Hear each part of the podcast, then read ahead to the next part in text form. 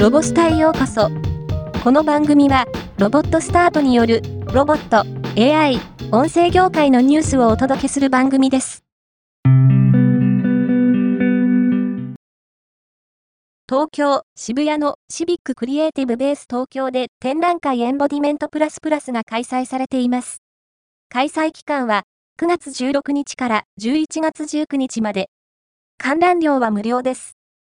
そのイベントで行われた2人の表現者であり、研究者、稲見正彦氏と藤本実氏によるトークセッションをレポートします。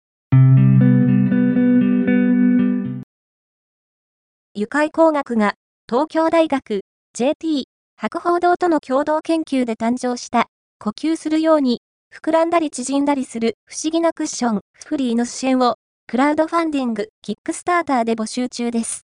記事執筆時点で365万円以上の応募があり、すでに400%超を達成しています。CES2023 で展示発表され、海外でも話題になり、CES2023 イノベーションアワードを受賞したプロダクトです。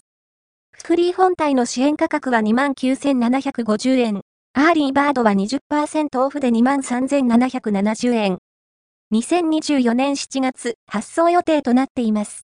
その fufuly のプロトタイプがロボスタにやってきましたので、早速、ファーストインプレッションをお届けします。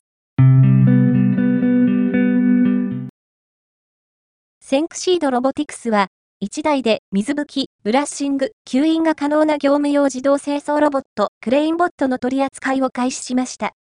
合わせて、シニアケア施設向けロボットソリューションの一環として、東京都江東区にある介護老人保健施設で、自動清掃の実証を開始したことも合わせて発表しました。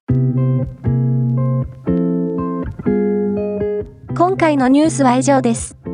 もっと詳しい情報を知りたい場合、ロボスタで検索してみてください。ではまたお会いしましょう。